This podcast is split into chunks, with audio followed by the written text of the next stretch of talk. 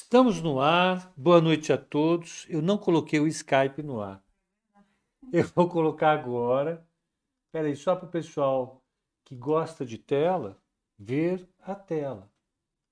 Então, as pessoas que querem tela verão a tela quando estiverem no YouTube. Deixa eu pegar aqui Nova Futura. Vou ligar para a Renata. Nova Futura. Vai. Foi.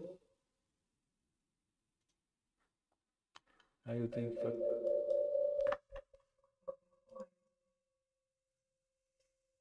Pronto. Eu acho que é isso. Ainda tá preta pra mim. Calma, eu vou compartilhar a tela agora. Compartilhar a tela agora. Pronto. Iniciar compartilhamento de tela. É, eu sempre esqueço de alguma coisa. Quem, quem, quem me vê há algum tempo sabe isso é real. Ó, o Pedro, meu xará, está falando o seguinte: o mercado vai passar a semana precificando o movimento de hoje, mais Fed na quarta. Na realidade, o movimento de hoje já é uma antecipação, é uma tentativa de precificar quarta-feira com Fed. Né? Então, a gente vai vai acompanhar isso. Pessoal aí do YouTube, boa noite a todos. Este é o call de fechamento. Hoje é dia 13 de junho de 2022. Vamos nós aqui para o call. Hoje o mercado, de fato, derreteu. Pode compartilhar, viu? Já está dando certo ou não? Olha, vamos, vamos só falar como é que fechou lá fora. Uh, Pepa, qual que é o mais fácil? Eh, qual é o mais fácil? O Palmeiras ganhar o Mundial ou o Bovespa chegar até 120 mil pontos? Olha, se for para o Bovespa e Bovespa chegar a 120 mil pontos no final do ano, é, o negócio é, é disputado, hein? Tem eleição, tem tudo. Eu acho que é mais fácil Ibovespa chegar. Acho que é fácil essa. Boa noite, a tela está o que agora? Tá, tá tudo bem, estou vendo aqui. Ale, pode voltar para lá. Ah, tá tudo vermelho. Ah, ah, a, a, Ale, ela fugiu do, da tela porque aqui tá tudo vermelho. Ela não gosta de ver, ela fica chocada. Tá certo, Ale, vamos com calma. Então vamos lá. Como é que fechou hoje Nova York, olha, o Dow Jones fechou com 3,80, com 2,79 de queda, o, Dow, o S&P 500 com 3,88 de queda, Nasdaq com 4,68 de queda e o Russell com 4,76 de queda. Esse é o ponto. Né? É, é isso que, que deixou o mercado aqui mal das pernas. E vou dizer para vocês, na minha opinião, Aqui nós fechamos com lucro. Que nós fechamos com uma queda menor do que a dos Estados Unidos. O mercado operou, ah, Estados Unidos fechou a 3,88, vamos fechar com Estados Unidos mais 1%. Aqui é como se tivesse subido 1%. É. Então vamos conversar sobre o Brasil, mas primeiro vamos falar sobre os Estados Unidos. Tá? Olha, o VIX fechou a 34%, a Treasury de 10 anos fechou a 3,35, mas ela chegou a bater hoje um raio maior do que esse. Eu vou colocar, vou compartilhar a tela da Treasury de 10 anos. A Treasury de 10 anos é o título da dívida pública americana de 10 anos. Então, ele subiu forte. É, é, o juro do título de 10 anos subiu forte hoje. Né? Ele está lá é, dando canseira em todo mundo. Pepa Futuro Mac, Futura Max está vivo? Está vivo, está lá. É a carteira, ele vai se ingrando nos mares revoltos. Né? Esse mês a gente está pegando o nosso alfa de volta. Vamos ver quanto que a gente vai conseguir tomar de volta. Ó, hoje, esse aqui ó, é o título de 10 anos. Olha isso aqui, gente. Olha que coisa maluca. Ó, isso aqui de sexta, Pumba. Isso aqui de hoje, ó. Pumba. Vamos ver a máxima que ele bateu hoje. Vamos pegar aqui. Não, é aqui. Vamos pegar de 5 minutos. Espera lá. 5 minutos, ó. Ele começou o dia aqui hoje. Isso aqui é o preço, hein? Tá? Isso é preço. Aí ele tentou melhorar, o mercado bateu, bateu, bateu. E aí ele veio, fechou até que bem. Então, a gente a gente está numa situação lá fora na qual o mercado fica assustado. Né? O mercado deu uma moleza.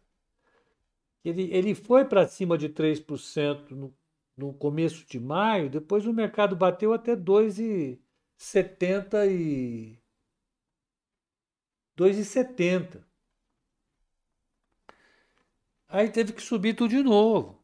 Né? O mercado estava realmente errado. Né? E, e, e, aí vai. Vamos lá ver como é que, que foi hoje. Então a máxima hoje foi 3,43. Ele fechou 3,36. Fechou. Esse é outro que fechou no lucro, né?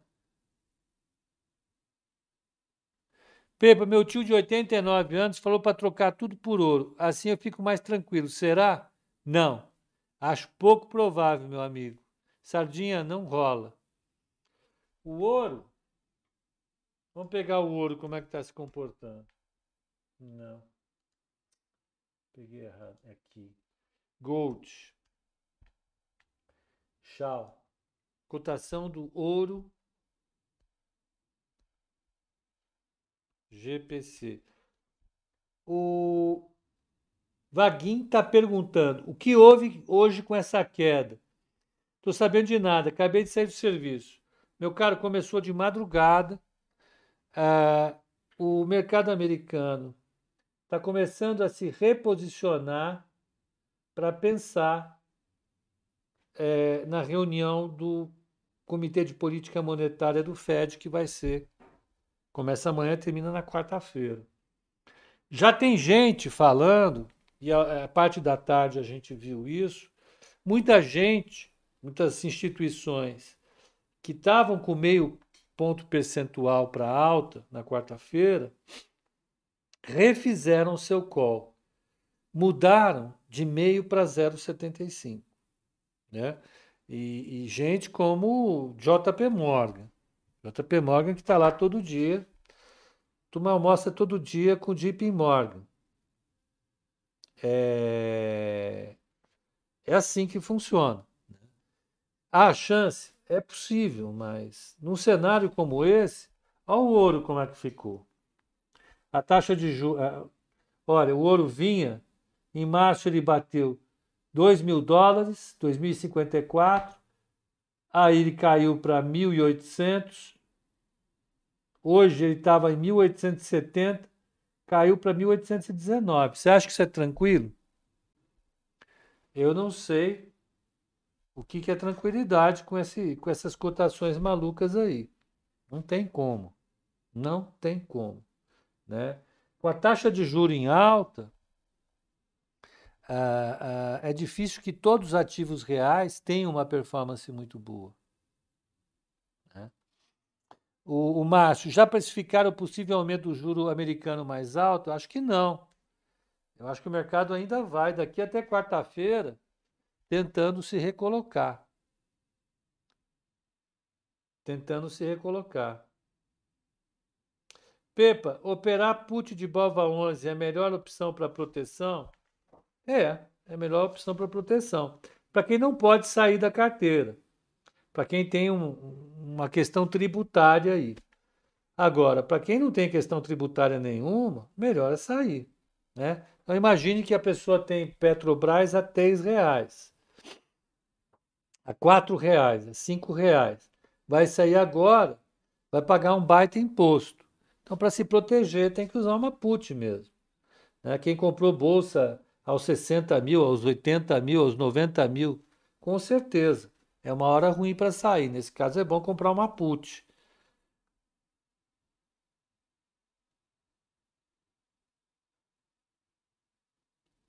Pepa, vai aí uma sugestão. Você deveria falar na abertura, pois para falar no fechamento, outros fariam bem, mas perdemos a sua sabedoria em projetar o cenário, que ocorre mais pela manhã. Ô, Paulo, agradeço muito a sua, a sua sugestão, ela é sempre bem-vinda. É, mas nós temos uma equipe bastante competente para falar, né? bastante competente. É, vamos lá. Ó, o Artistas de Rua está dizendo, vai ter repique. Ainda não é tempo de movimento de capitulação. Rapaz, o mercado veio de 120 mil para 103 mil. Não foi capitulação? Foi o que então? Hein, artistas? Tá complicado, hein? Eu não sei o que mais que você quer ver, ó. Vamos pegar aqui G. Ó, vou mostrar aqui o gráfico do Ibovespa.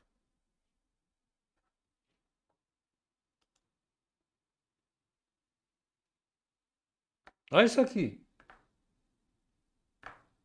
Meu filho, nós saímos ali de 116 mil para os atuais 100 e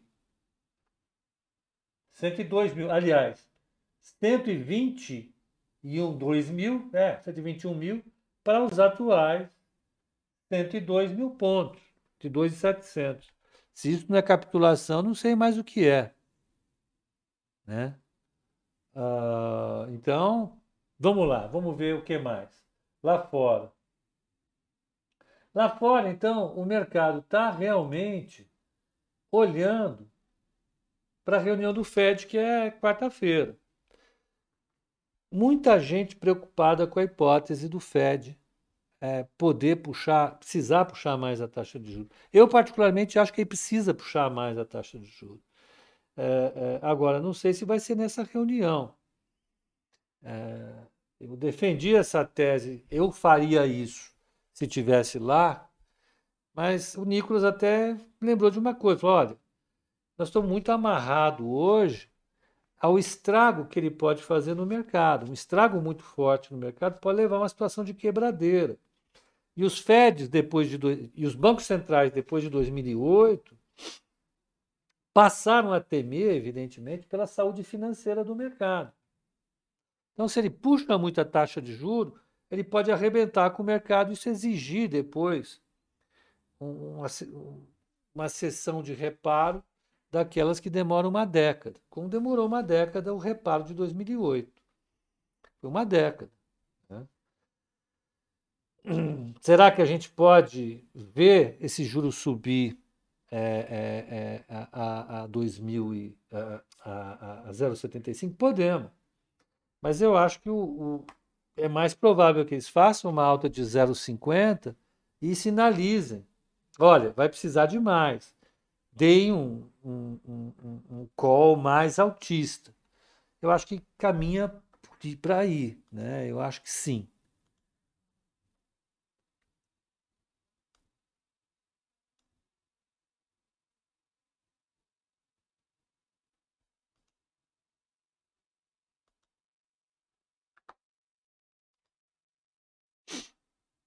Essa, então tá assim, né?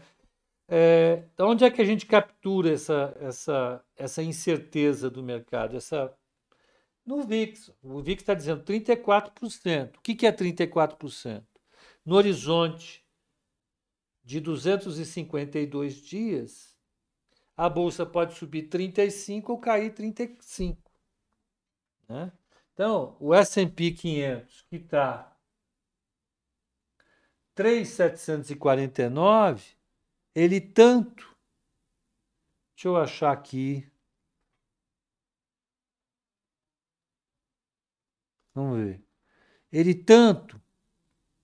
Cadê você? Está aqui. Ele tanto pode subir 35%. Então está aqui S&P 3749, 3749 é, dividido por 1,34, né? 34. Tanto ele pode cair para 2,800, como ele pode ir para 5,100. Né? Essa é, é, é, é, esse é o intervalo que o mercado está dando uh, uh, para esse, essa situação. Né? Em um ano, a bolsa tanto pode ir para 2.800 como para 5.100. Olha o nível de incerteza do mercado. De fato, é muito grande. Né? E, e, e, e essa madrugada? Essa madrugada vai ser interessante olhar como o Japão é, estará. É, é, o Japão ele está num cenário de alta, forte dos juros. É, mas o Japão está com os juros de 0,25, 0,28, 0,30. É, para eles isso é muito forte. Né? Eles vão precisar é, é, defender a moeda. O Nikkei está tá derretendo. Né? Isso leva os mercados a, a, a, uma, a uma. O Nikkei não, ao Ien, desculpe. Leva, leva a, o cenário, leva o, o, o Nikkei está 135, ele pode ir é, se desvalorizar mais se o Banco Central não segurar.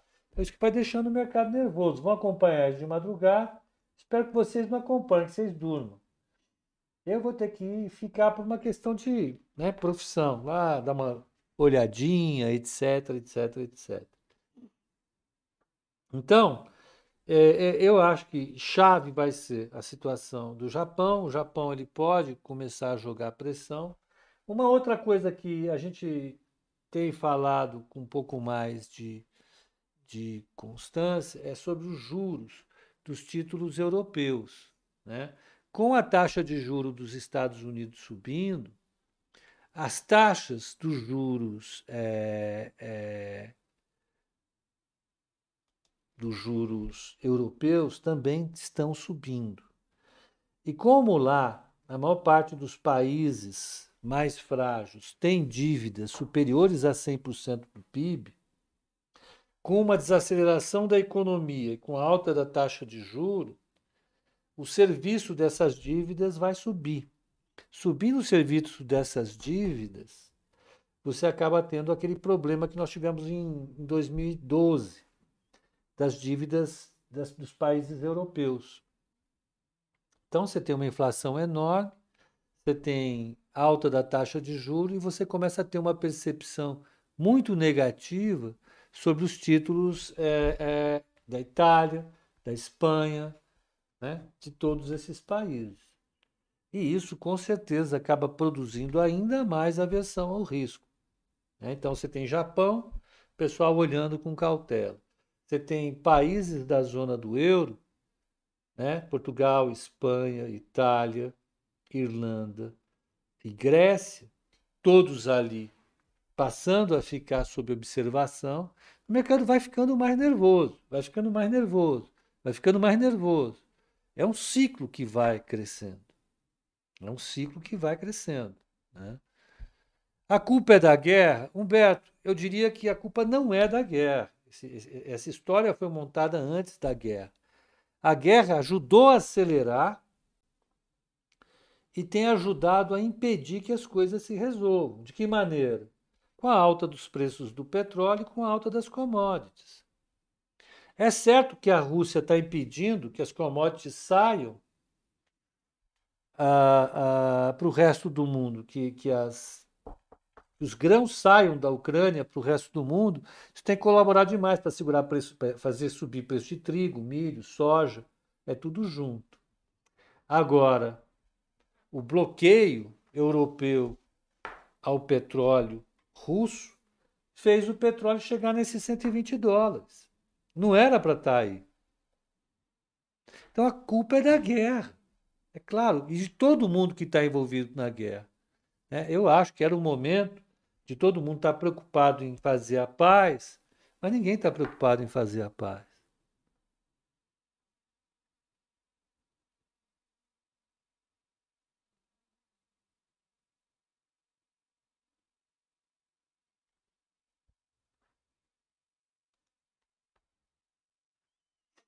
Então é essa a situação.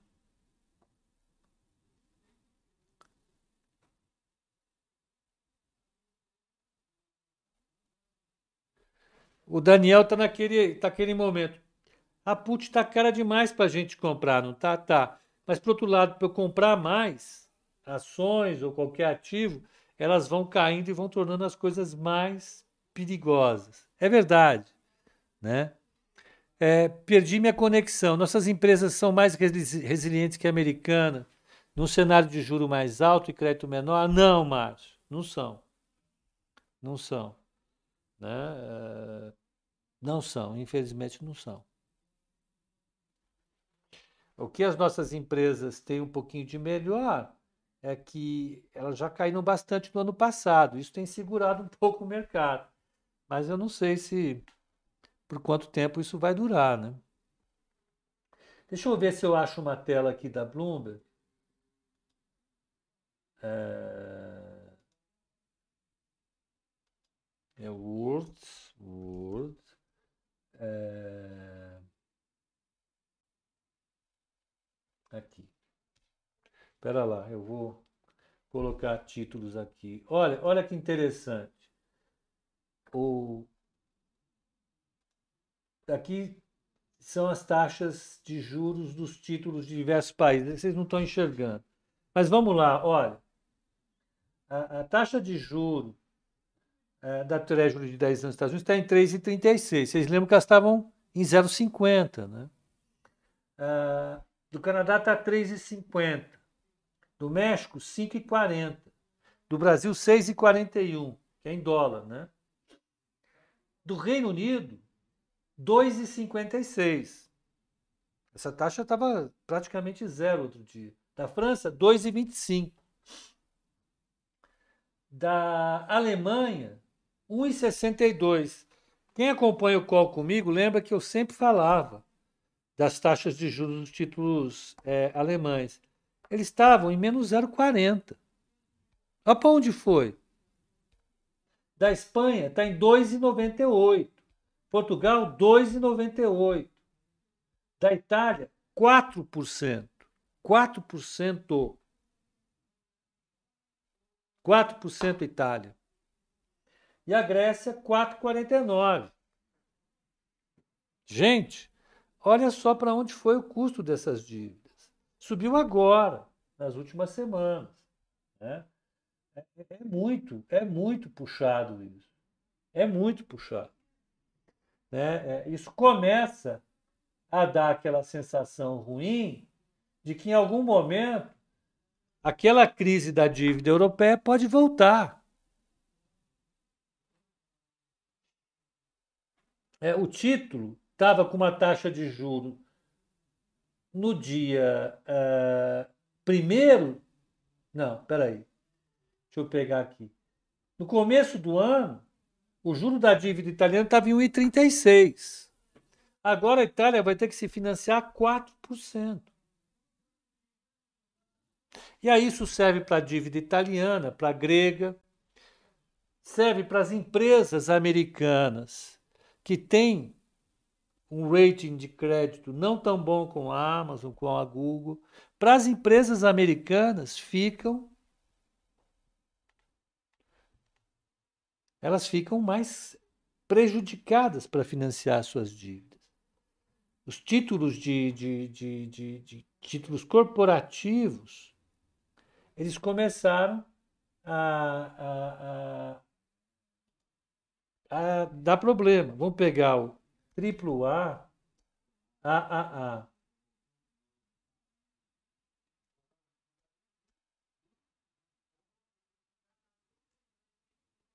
Deixa eu ver se eu acho aqui. Ah, então, vamos ver. Bofa. AAA. Duplo A. É esse aqui.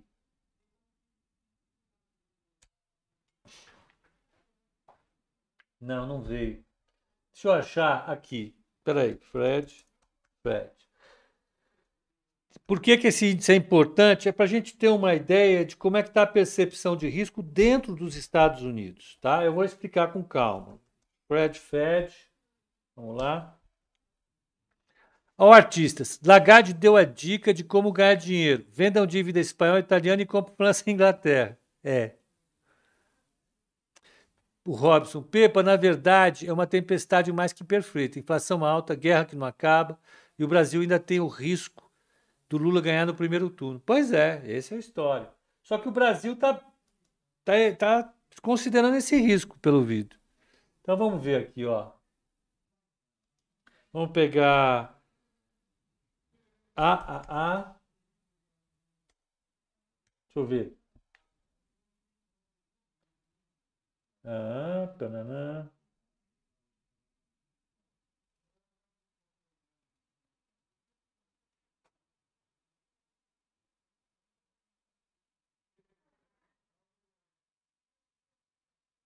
Pera aí, deixa eu achar. Tem que ter um pouco de paciência comigo, hein? Vocês sabem disso.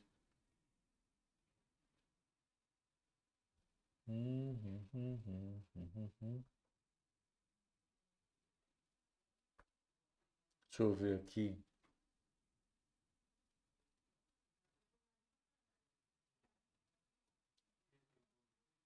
Deixa eu pegar aqui, ó. A, A, Spread.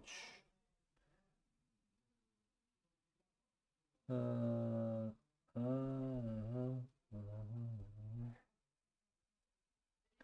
pegar A, A, A. A, A.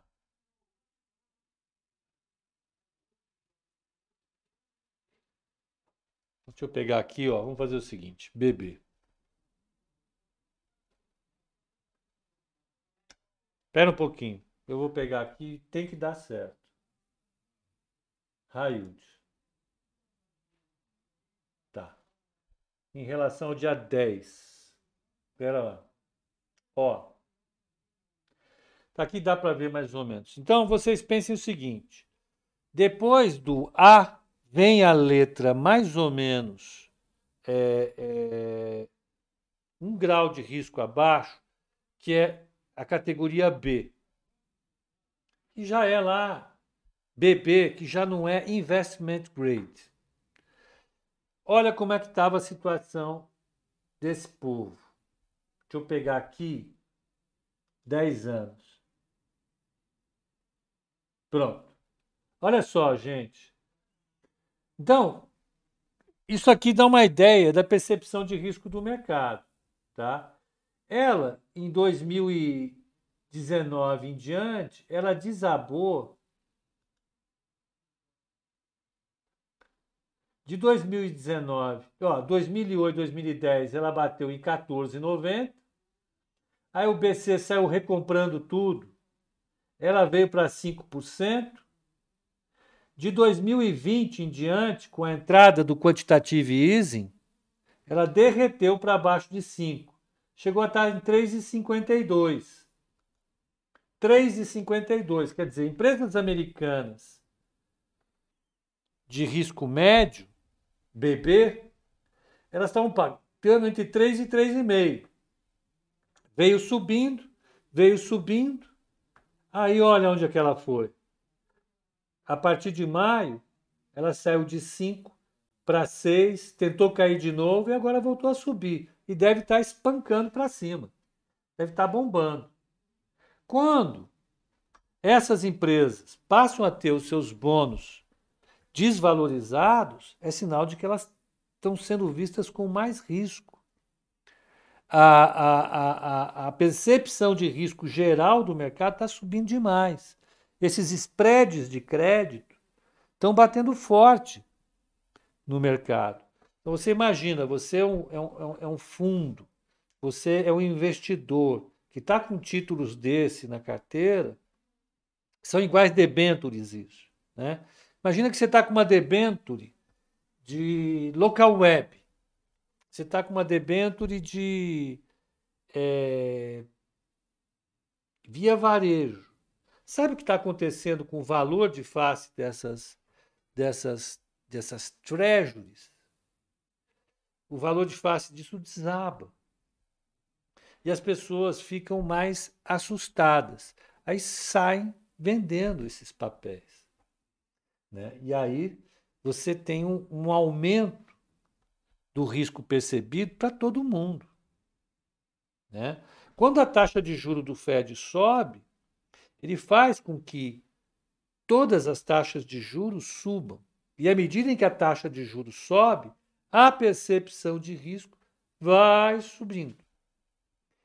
Oi, Mari, boa noite.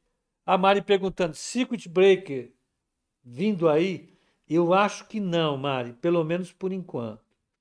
O circuit breaker ele, ele dá quando vem um evento muito violento, de uma vez que ninguém esperava.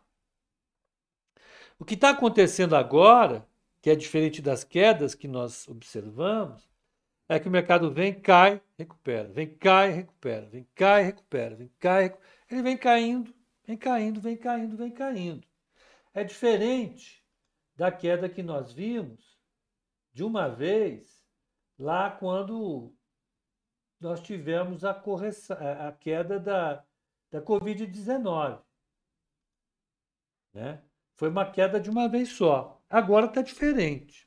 Eu acho que não vai vir circuit breaker, não. Precisaria cair muito. Olha o Patrick dizendo: Eu acho as análises do Nicolas excelentes pela manhã. É sim. São sim, são excelentes análises. Nicolas é um cara muito gabaritado, muito capacitado. E, então, né, né, não é gratuito o fato de eu não estar na parte da manhã, está o Nicolas, está o Alex. Eles dão uma geral. Né? Pepa, os pagamentos de rendimento dos fundos imobiliários diminuem o valor da captação, assim como ocorre nas, nas ações? Não, Valtinho, não. Não, não, não mudam, não. A cota continua a mesma. Então vamos lá. Deixa eu vir para o Brasil. Vamos para o Brasil. Como é que fechou o índice? O índice fechou a 2,73. É isso que eu falei. Gente, no mundo que viu a, a, a, a Bolsa Americana cair 3 e tanto, a Bolsa aqui não cair nem 3% é lucro. Né? O Ibovespa fechou a 102,598, com 2,73 de queda. Mas o real apanhou.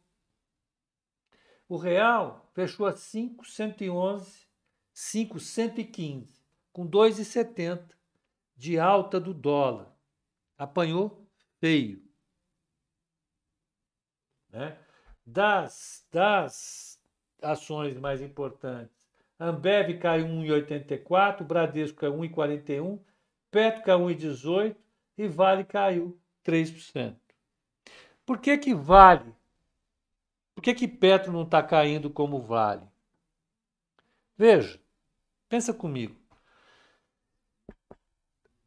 As informações que nós temos disponíveis no momento indicam que o governo vai fazer das tripas coração, essa é da minha avó, vai fazer das tripas coração para que o presidente da Petrobras seja substituído nessa semana.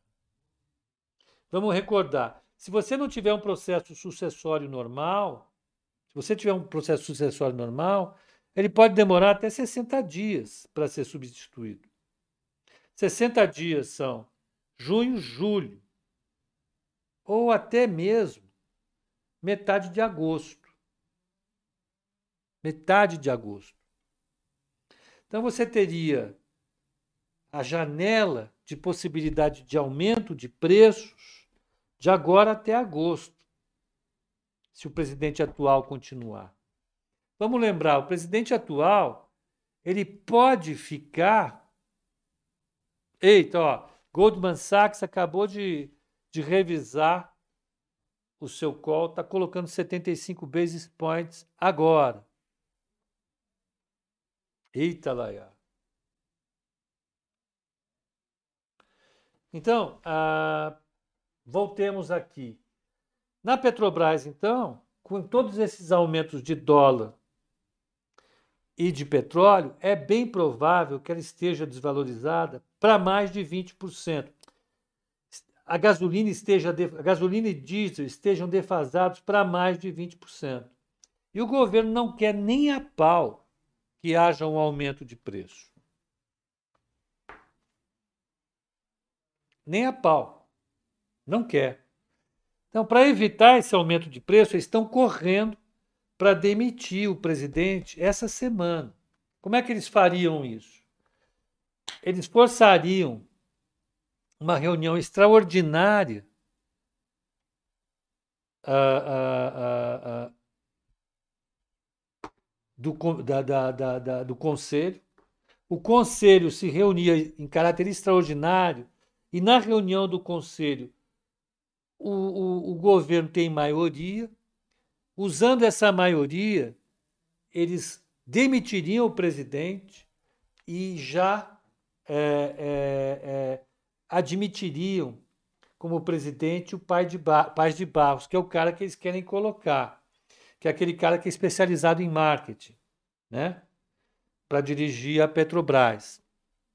Aí, esse cara demitiria todos os diretores, eles teriam maioria e eles mudariam a, a, a,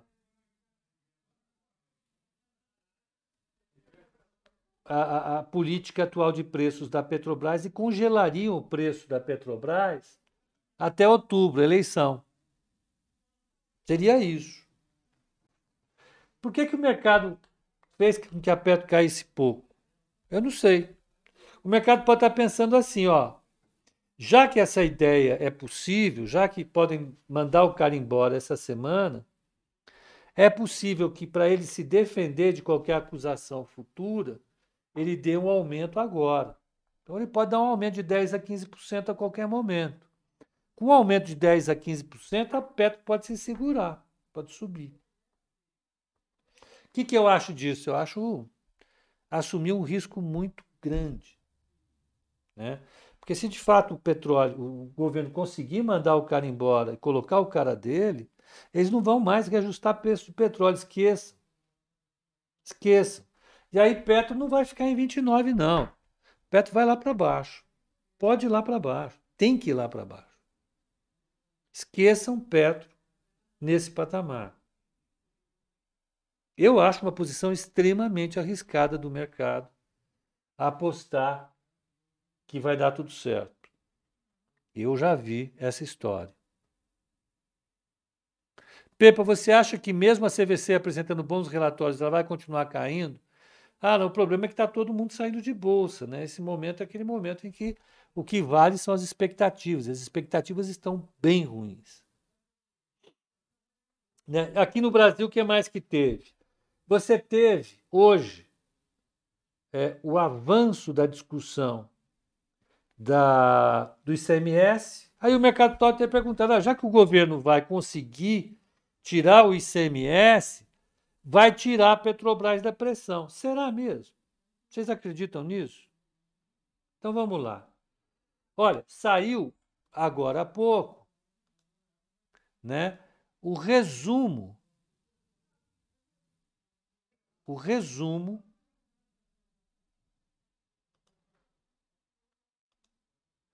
da, da discussão feita no Senado da PEC do ICMS. Da PEC não, da PLP do ICMS. E olha, Sabe quantos destaques teve? Quanta emenda, né?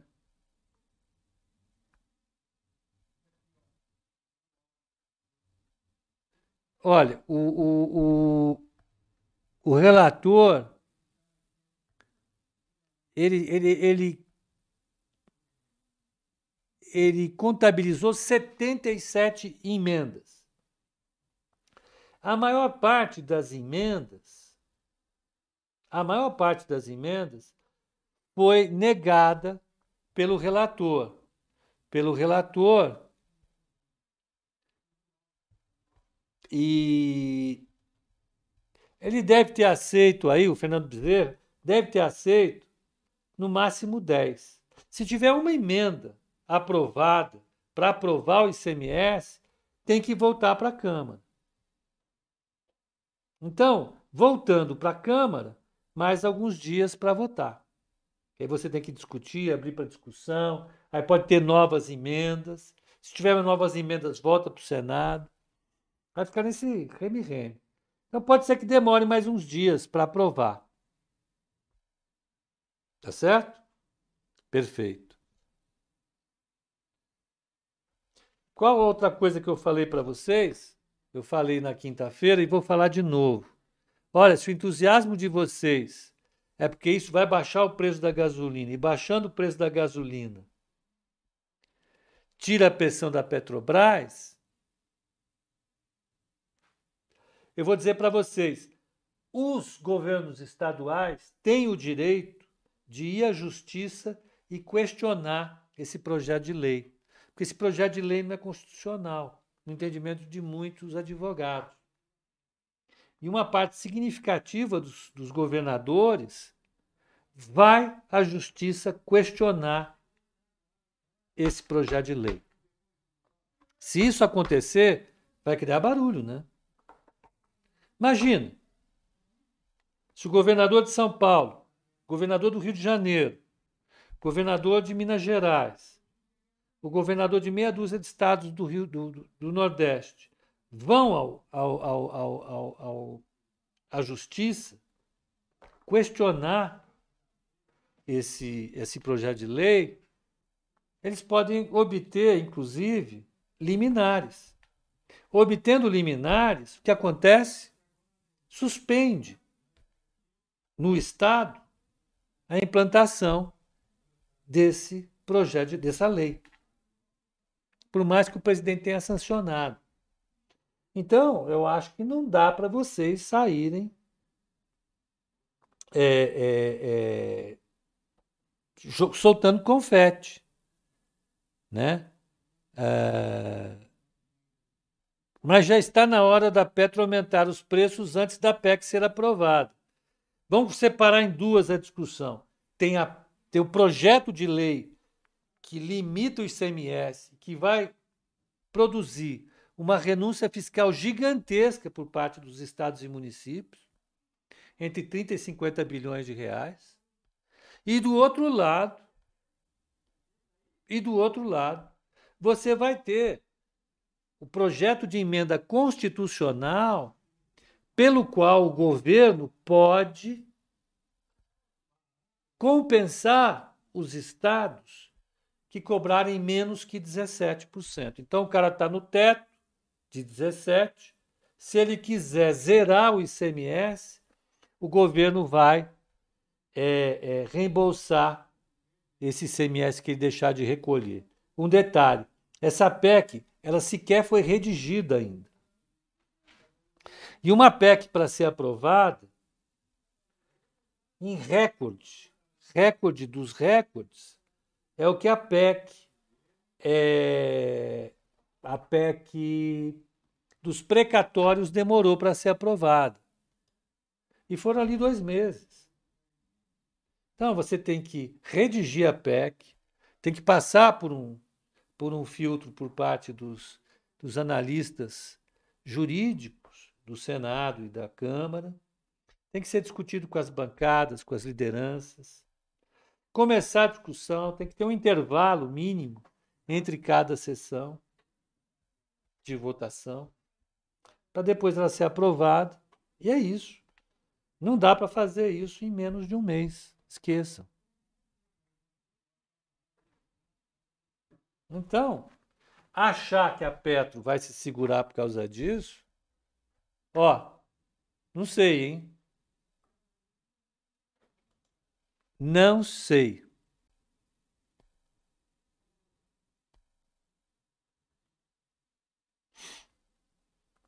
Então vamos ficar atento, tá?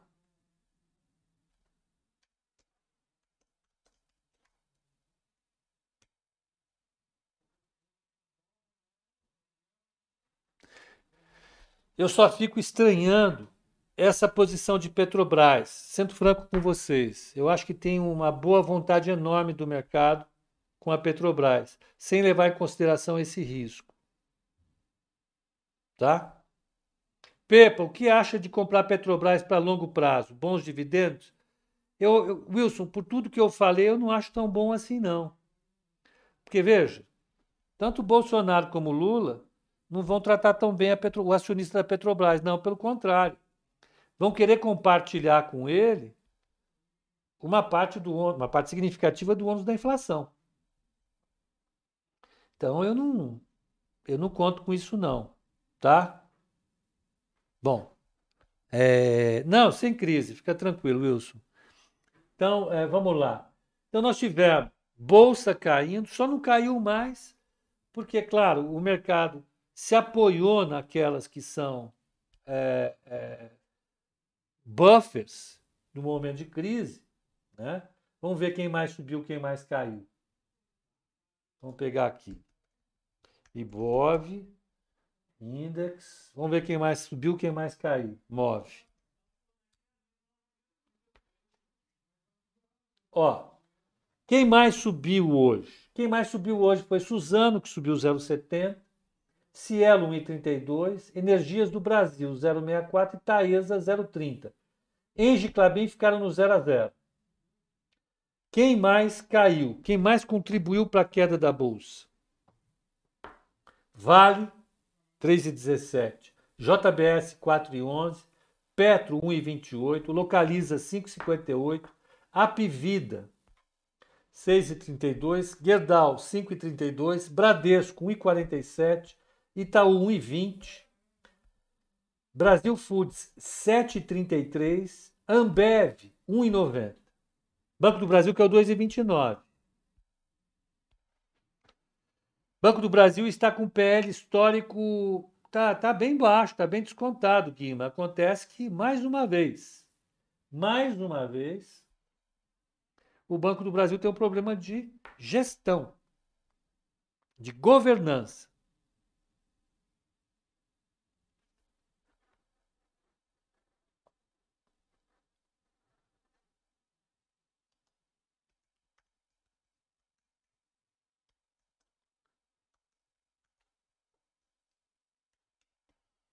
Tem um problema de gestão.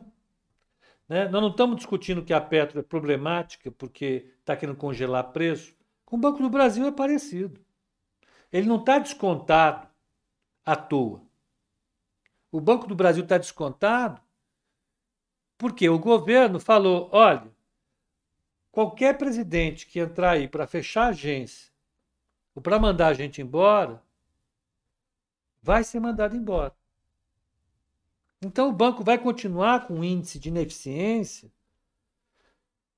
muito, muito, muito distante dos seus parceiros, dos seus PIAs. Né? A eficiência do banco é menor.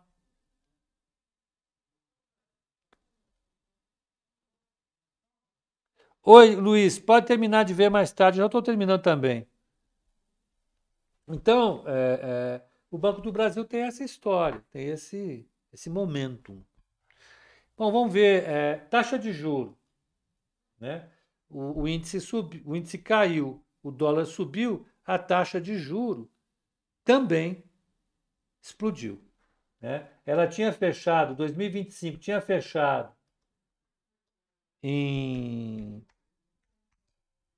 40, tinha fechado em 46, mais ou menos. 46. Ela fechou agora em 12,795. Bateu 12,81 hoje. 82, aliás. Bateu 12,82. Ela acompanhou a corrida contra ativos de risco. Né? O mercado saiu correndo. Né?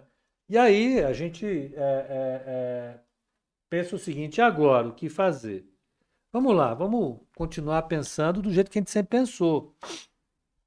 Primeiro, você que é investidor, tem que pensar o seguinte: eu estou com a alocação que eu sempre quis ter. Qual é a alocação? Um percentual em bolsa e um percentual em renta fixa? Tô. Então pronto. Continua a vida, segue a vida. Faço alguma. Não, não faz nada. É isso. Eu tô com uma, com uma alocação muito maior em bolsa, diminui. Eu estou achando que tem uma oportunidade que faz. Aumenta um pouquinho, aumenta um pouquinho. O mercado pode piorar? Pode. Possivelmente irá. Né? Mas agora, se ele não piorar, você só saiu da sua carteira e pronto. Esse é um investimento de longo prazo. Não é para você ficar tentando fazer o que a tesouraria da Goldman faz, o Morgan Stanley faz. Você é um investidor, né, pessoa física, que não é profissional e que está no mundo em que investidor profissional está tomando pau.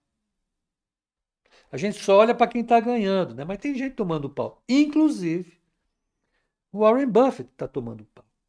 O Ray Dalio. Né?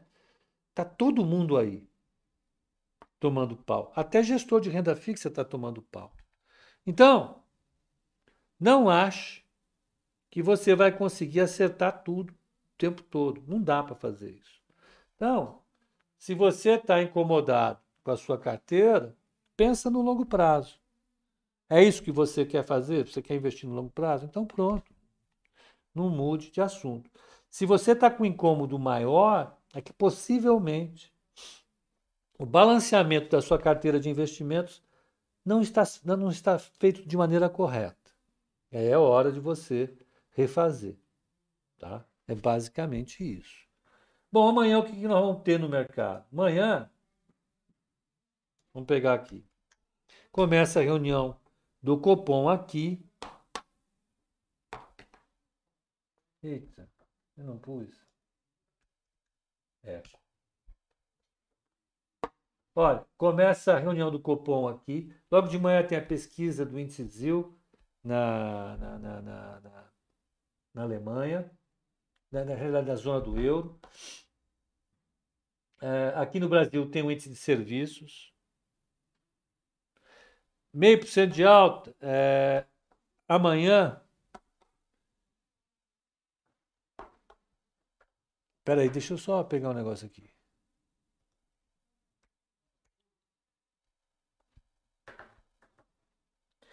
Espera que a gente já fala, tá? Uh, sai o índice do atacado IGPM dos gringos lá nos Estados Unidos. É um indicador importante. Se vier queimando, pode deixar o mercado mais nervoso. Uh, bom momento para entrar em Eletrobras. Oi, Felipe. Olha, quem está fora, eu acho que não deve entrar, não. Tem que esperar um pouco mais. Sinceramente. Quem está, manter. Agora, sinceramente, eu não acho que é hora de entrar, não. Sinceramente, ficaria de boa, como dizem aí os mais jovens. De boando. Espera aí. Então amanhã tem às nove e meia inflação nos Estados Unidos, tá? Uh, depois, à noite, na China, vão ter aqueles dados de atividade importantes deles, produção industrial, ah, vendas do varejo, investimento em ativo fixo. A Jo está perguntando, é viável vender uma ação no negativo se não está satisfeito com a empresa ou esperar subir? Jo, eu acho que se você acha que a empresa não vai subir, vende. O que define você vender ou comprar uma ação é o seguinte: ela vai subir, eu compro. Ela vai cair, eu vendo. O que você pagou no passado não pode te interessar. Isso só ajuda a você perder dinheiro. E Azul, será que volta a voar ou vai buscar o pré-sal? Nico, uh, Nicolas, eu acho que ela vai demorar para subir ainda. Tá? Porque eu não vejo o petróleo caindo tão cedo, só se tiver paz.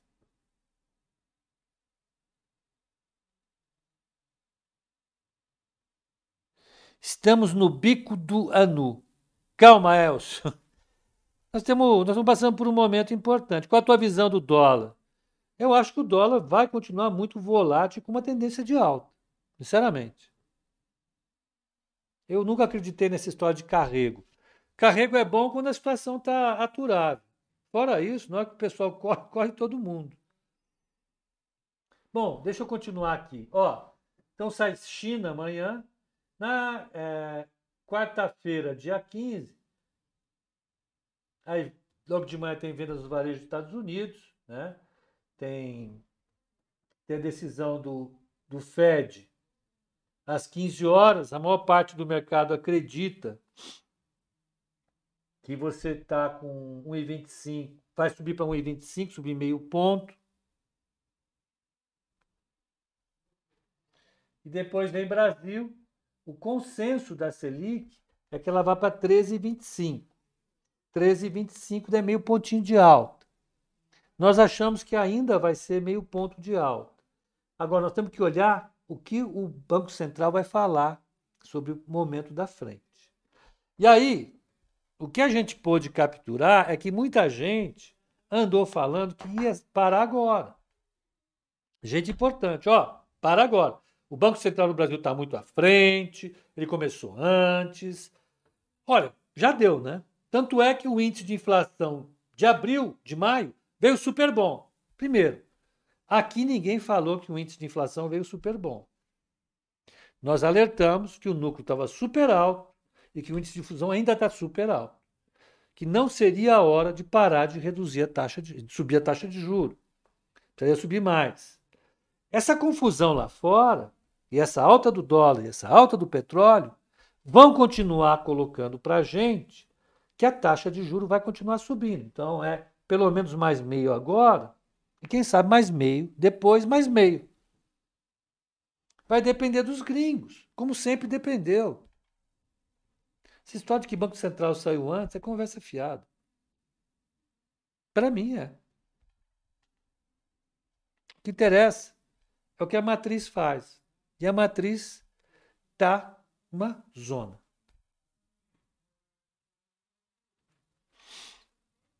Magazine pode recuperar, mas o varejo geral tem que recuperar primeiro. Magazine se recupera. Olha, a quantidade de gente que eu tenho ouvido falar sobre isso é impressionante. Então, gente, olha, a Magazine, você acha que caiu muito? Magazine caiu muito? Vamos olhar se Magazine caiu muito. MGLU3. MGLU3. Vamos lá, tá? Magazine. Magazine Luiza. FA. Vamos pegar o fundamento das finanças da criatura. A Magazine, em 2018, ela valia preços de mercado 3, 34 bi 215. Em 19 ela subiu para 77 bilhões. Em 2020 subiu para 161 bilhões de reais. Depois ela caiu para 48, 125 e por fim está em 18 bilhões de mercado, de valor de mercado. Ela está valendo menos do que valia em 2018. Isso é muito ou é pouco? Depende, né, gente? Para quem faz o call de abertura e fechamento com regularidade, sabe que o valor de uma ação depende fundamentalmente de três coisas. O quanto a gente espera que seja o fluxo de caixa dela ou dividendo no ano que vem, dividido pela diferença entre uma taxa de desconto menos a taxa de crescimento dos lucros que a gente espera que ela venha a ter. Ora, o lucro que ela vai ter no ano que vem, a gente sabe mais ou menos. Agora, qual vai ser a taxa de crescimento do lucro nos próximos anos? E qual é a taxa de desconto? Tudo isso fica envolvido num monte de coisas que a gente vai chamar de beliefs, crenças, expectativas do mercado. Tá? Então, para vocês terem uma ideia, hoje a relação preço-lucro da Magazine Luiza. A relação preço-lucro é chata. Calma. Calma. Pera. Eu não gosto de contabilidade. Calma. Eita, lá. Vamos ver aqui. Calculador. Não precisa nem fazer uma conta muito complicada. Ó. Vamos pegar. É, mas ela ficou valendo muito. Ela chegou a valer 161 bilhões de reais. 161 bilhões de reais. Tá. 161 bilhões de reais. Tá bom. Ó. Quando ela valia 161 bilhões de reais, pelo lucro que ela vai ter no ano que vem, vamos pegar 161 bilhões, não, desculpa é aqui. 161 bilhões 261 dividido por 523 milhões. Ela estava dando uma relação preço-lucro de 308 anos. Como é que era isso? Você comprava a Magazine Luiza, pagava aquelas, aqueles 30 reais, e supondo que ela em algum momento teria 523 milhões de lucro e distribuísse esse lucro todo ano, você demoraria 308 anos para receber de volta o que você pagou nela, como dividendo. É isso. Essa conta até daria certo se a gente imaginasse que a taxa de desconto dela cairia fortemente, que a taxa de juro dos Estados Unidos continua, continuaria zero ou próxima de zero durante muito tempo, e que a taxa de crescimento dos lucros dela ficasse lá em 6, 7% ao ano por toda a vida. O que é difícil. Uma coisa é crescer 7% ao ano é bem difícil. Mas você até aceitaria. Mas nesse mundo em que a taxa de juro começou a subir e a taxa de crescimento começou a ficar mais questionada, a gente começou a refazer os dados. O que, que a gente tem de, de, de, de concreto para ela hoje? Olha, hoje ela tem 18,019 de patrimônio e um lucro de 523. Ela ainda está com 34 de relação preço-lucro. 34 anos. É bom isso? Não sei. É bom? Quanto que é o da Vamos, com quem que a, com quem que a, com quem que nós vamos comparar Magazine Luiza? Ah, qual é o melhor do mercado? Quem é o melhor do mercado? A Amazon. Vamos comparar com a Amazon? Vamos ver. A Amazon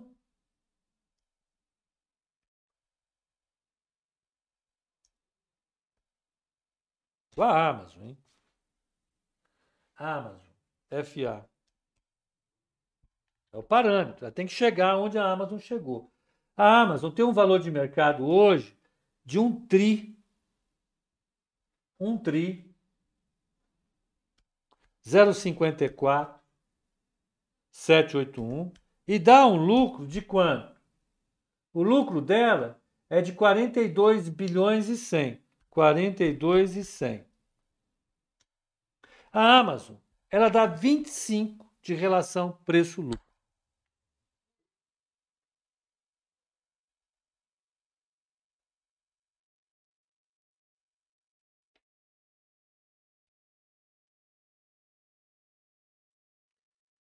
Se tudo correr bem, a carteira recomendada vai demorar uns 10 anos ou mais para compensar as perdas diante da renda fixa. Será que eu estou certo?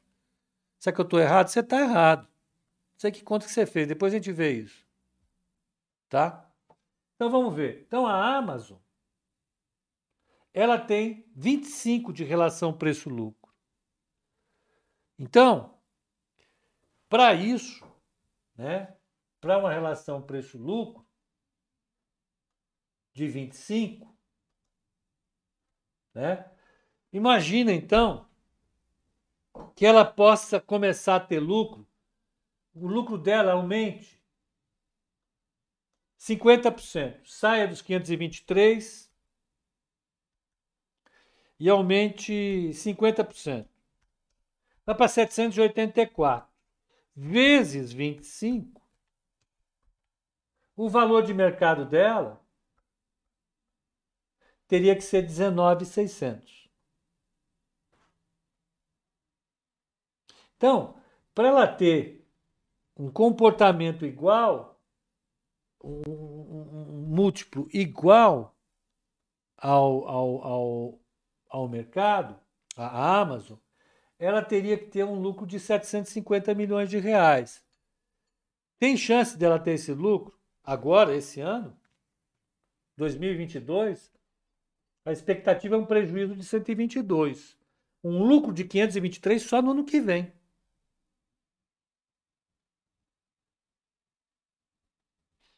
E com 523? E se a gente pegar o preço do mercado do ano que vem com 523, quanto daria? 523 vezes 1,25. Não. 523 523 vezes 25 vezes 13 bi 075. Então, para ela ter uma a, a mesma relação preço-lucro que a Amazon com esse é, é, lucro que ela tem projetado para o ano que vem, né, é 13,075. Então tem 5 bilhões para ela piorar. Então vamos pegar aqui 13,075 dividido por 18,019 menos 1. Ela teria ainda uns 27% para se recuperar, né? Para cair, para ficar mais ou menos equilibrado. 0,72 do preço que ela está hoje. Ela fechou como hoje? Eita, que chatinho você, hein?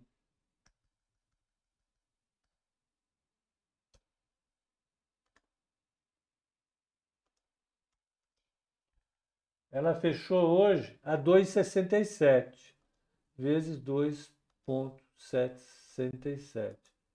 Ela poderia cair para 1,93 mais ou menos. É claro que ela não vai até lá, né? Mas é por aí.